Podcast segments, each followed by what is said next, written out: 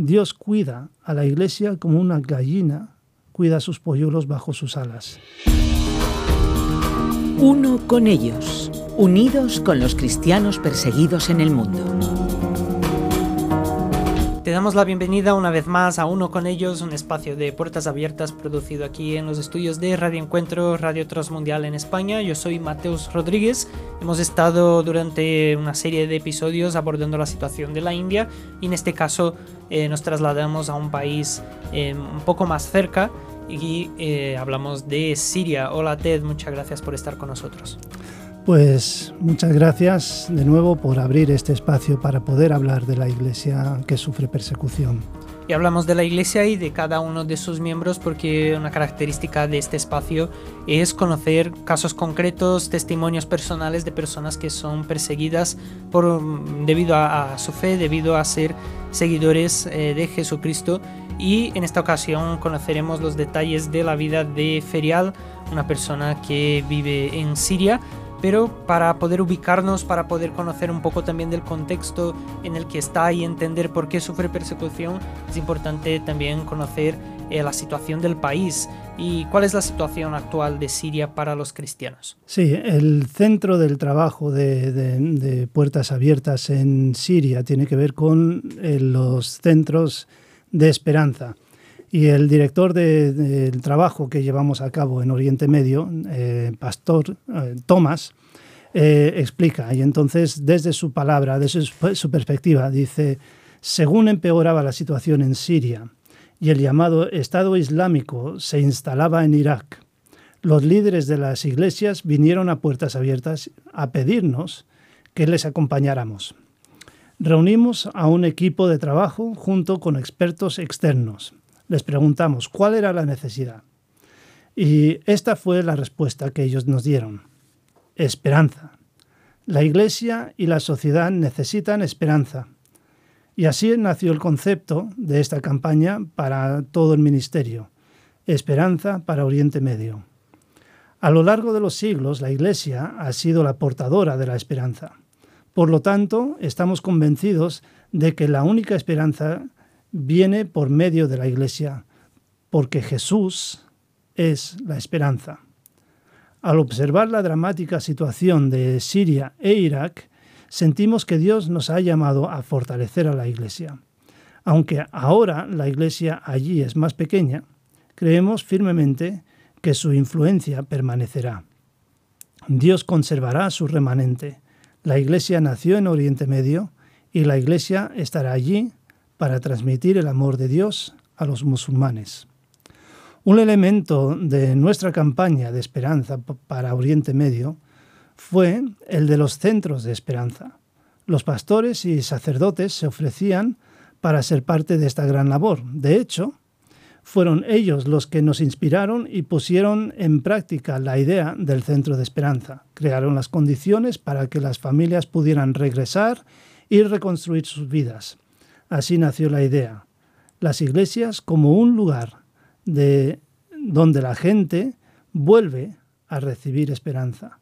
Un concepto innovador dentro de esta campaña fue que las iglesias de todas las confesiones pudieran ser centros de esperanza. Un centro de esperanza puede tomar muchas formas. A veces toma la forma de una oración por la necesidad de una persona o el asesoramiento pastoral o también puede ser un lugar donde se puede leer la Biblia y aplicar la Biblia a la vida diaria. Y en otras ocasiones, pues la Iglesia puede proporcionar enseñanza bíblica sobre el sufrimiento, el dolor y la fe. Y para los jóvenes, o los centros de esperanza se convierten en un lugar donde pueden relajarse, hacer música, recibir terapia artística o formación profesional. Las iglesias también pueden trabajar con las mujeres, las viudas, los hombres, los niños, a los cuales se les dan clases apropiadas para sus edades. A los necesitados se les da un paquete de alimentos. El resultado final ha sido que nuestra relación con las iglesias de Irak y Siria ha mejorado significativamente. Nuestro objetivo inicial era alcanzar 60 centros de esperanza en Siria y al final tenemos 160 centros en Siria y otros 126 en Irak. Ferial es una mujer que ha sido beneficiada por uno de esos centros de esperanza. Y hoy vamos a hablar de ella y ver cómo ese centro de esperanza pues ha cambiado su vida. ¿Y cómo fue que Ferial conoció el centro de esperanza? ¿Cómo llegó allí? También, eh, ¿qué necesidades tenía no solamente ella, sino también su familia?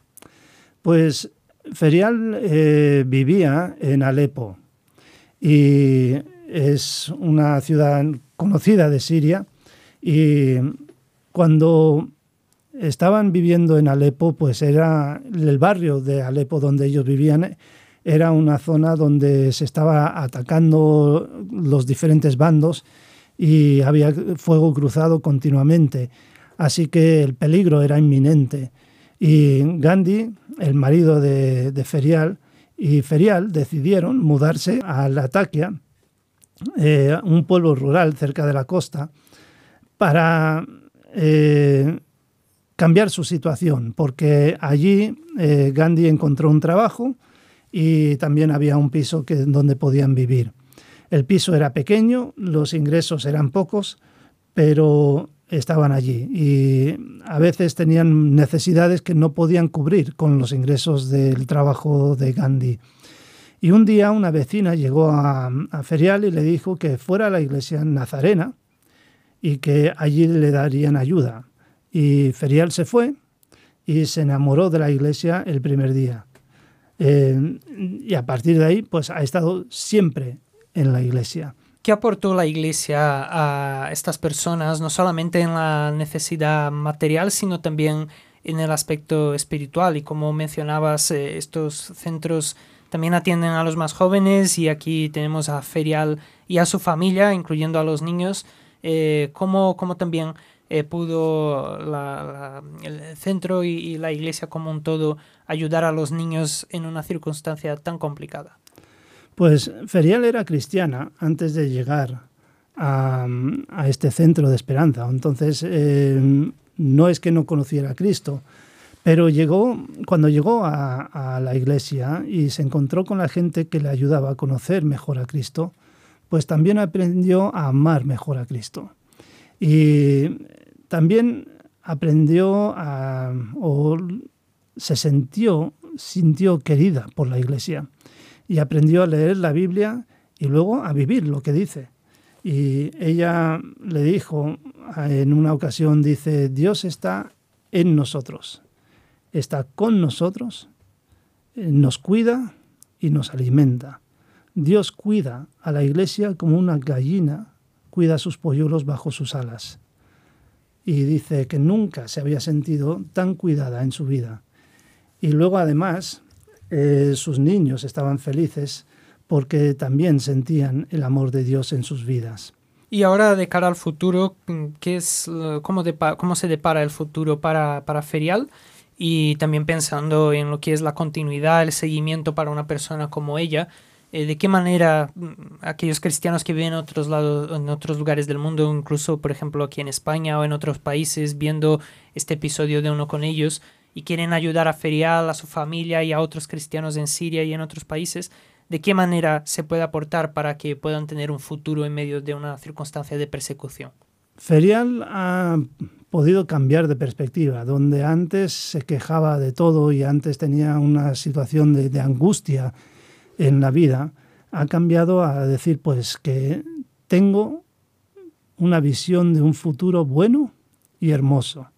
A pesar de todas las crisis de la luz, del agua, la comida, la guerra, siento paz. Jesús no nos abandonará y estoy seguro o segura de que nuestro futuro será mejor. Por lo tanto, ¿qué podemos hacer? Eh, si estamos interesados en ayudar a personas como Ferial, pues siempre tenemos que orar. Y cosas que podemos incluir en nuestra oración, pues sería orar para que ella siga experimentando la paz de Dios en medio de tanta incertidumbre. Que también que este, esta guerra, que ya lleva 11 años eh, en marcha, pues que termine de una vez y que deje de haber tanta destrucción y tanta muerte y que la iglesia pues también siga siendo un centro de esperanza para los sirios y orar de esta manera para que esto siga adelante. Y luego, pues, para ser prácticos y poder decir, pues, ¿cómo puedo saber cómo orar por la iglesia en Siria o como otros cristianos en diferentes lugares? Pues hacerte compañero de oración. Y para hacerlo tienes que entrar en nuestra página web de Puertas Abiertas, es puertasabiertas.org. Puertasabiertas.org. Entras en esta página y verás arriba a la derecha una palabra, es involúcrate, y si pinchas ahí con el ratón, se abre un desplegable y verás la palabra, un acróstico que dice oremos. Y eso, cada letra de, de, la palabra oremos tiene un significado y tú puedes ver ese significado ahí en la página web.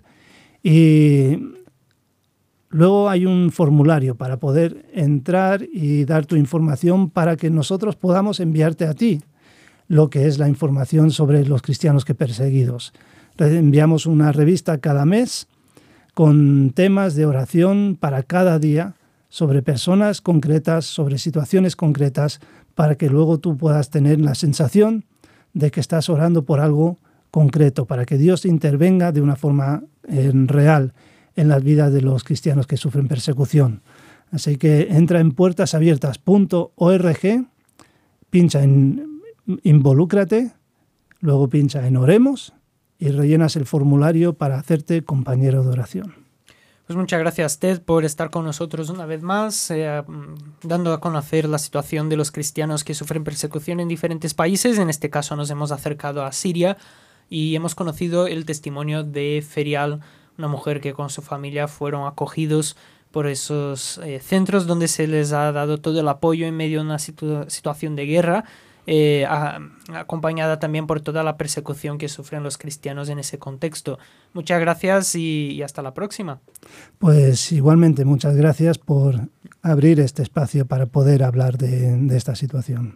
Y a ti que nos acompañas, también muchas gracias por haber estado con nosotros. Ya sabes que puedes eh, obtener más información sobre cómo ayudar a los cristianos perseguidos en puertasabiertas.org si quieres información más concreta, si tienes dudas, puedes escribir a info.puertasabiertas.org o también eh, contactar a través del teléfono 955-944-770.